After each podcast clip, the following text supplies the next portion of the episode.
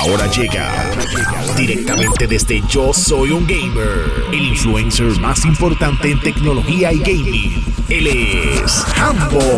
Bueno, ya fue confirmado lo que les adelanté hace un tiempo como rumor y es que próximamente a Mortal Kombat en el 17 de noviembre estará llegando el personaje de Sylvester Stallone Rambo, así mismo como escuchan. Eh, esto no me coge de sorpresa, ya había un rumor corriendo, ya habíamos visto a Robocop, habíamos visto a Terminator, así que el hecho de que Rambo sea otro de los personajes de acción que se estará incluyendo a, la franquicia, pues está súper cool. Eh, obviamente eh, estamos muy emocionados por ver cómo van a ser sus movimientos, qué va a hacer, cuál va a ser su participación, su historia, su backstory dentro del juego, cómo llegó ahí.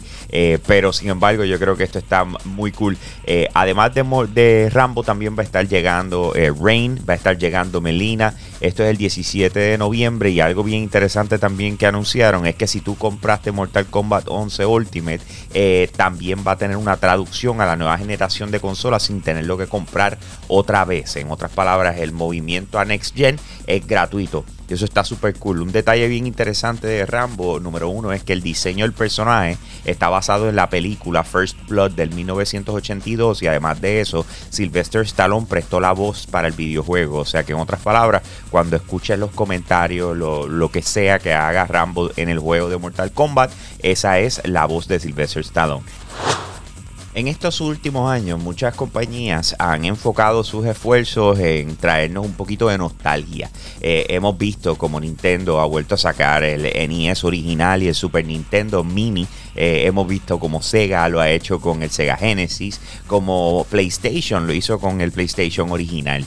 Eh, obviamente estos son eh, cosas para atender la nostalgia de cada uno de los que tuvimos la oportunidad de tener esas consolas en el momento en que lanzaron. Pero sin embargo, en una conversación que se tuvo con el director creativo en Sega, eh, Yosuke Okinari, eh, dijo que aparentemente lo que tienen en mente en este tipo de, de, diseño es trabajar el Sega Dreamcast. O sea que en otras palabras pudiésemos estar viendo lo que es un Sega Dreamcast Mini en el futuro ya que esto es una de las cosas que se llevan conservando y eh, conversando y hablando y los distintos proyectos que se están analizando dentro de Sega.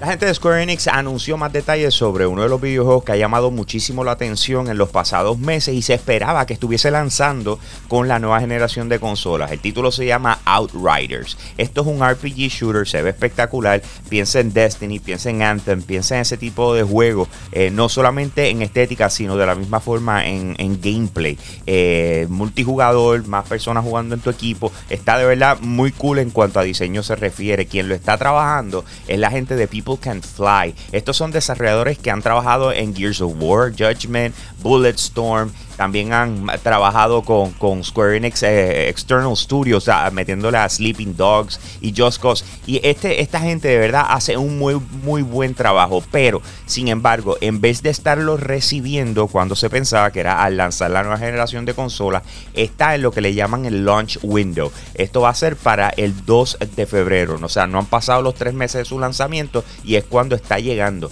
Honestamente, no me molesta que lo haya movido para febrero, aunque inicialmente nunca dijeron que iba a llegar, eh, o sea, no confirmaron que iba a llegar para el lanzamiento de las consolas. Pero no me molesta porque hay un montón de juegos que van a estar lanzando con las consolas. O sea que a la hora de la verdad, una buena distribución entre esos tres primeros tres meses es súper importante.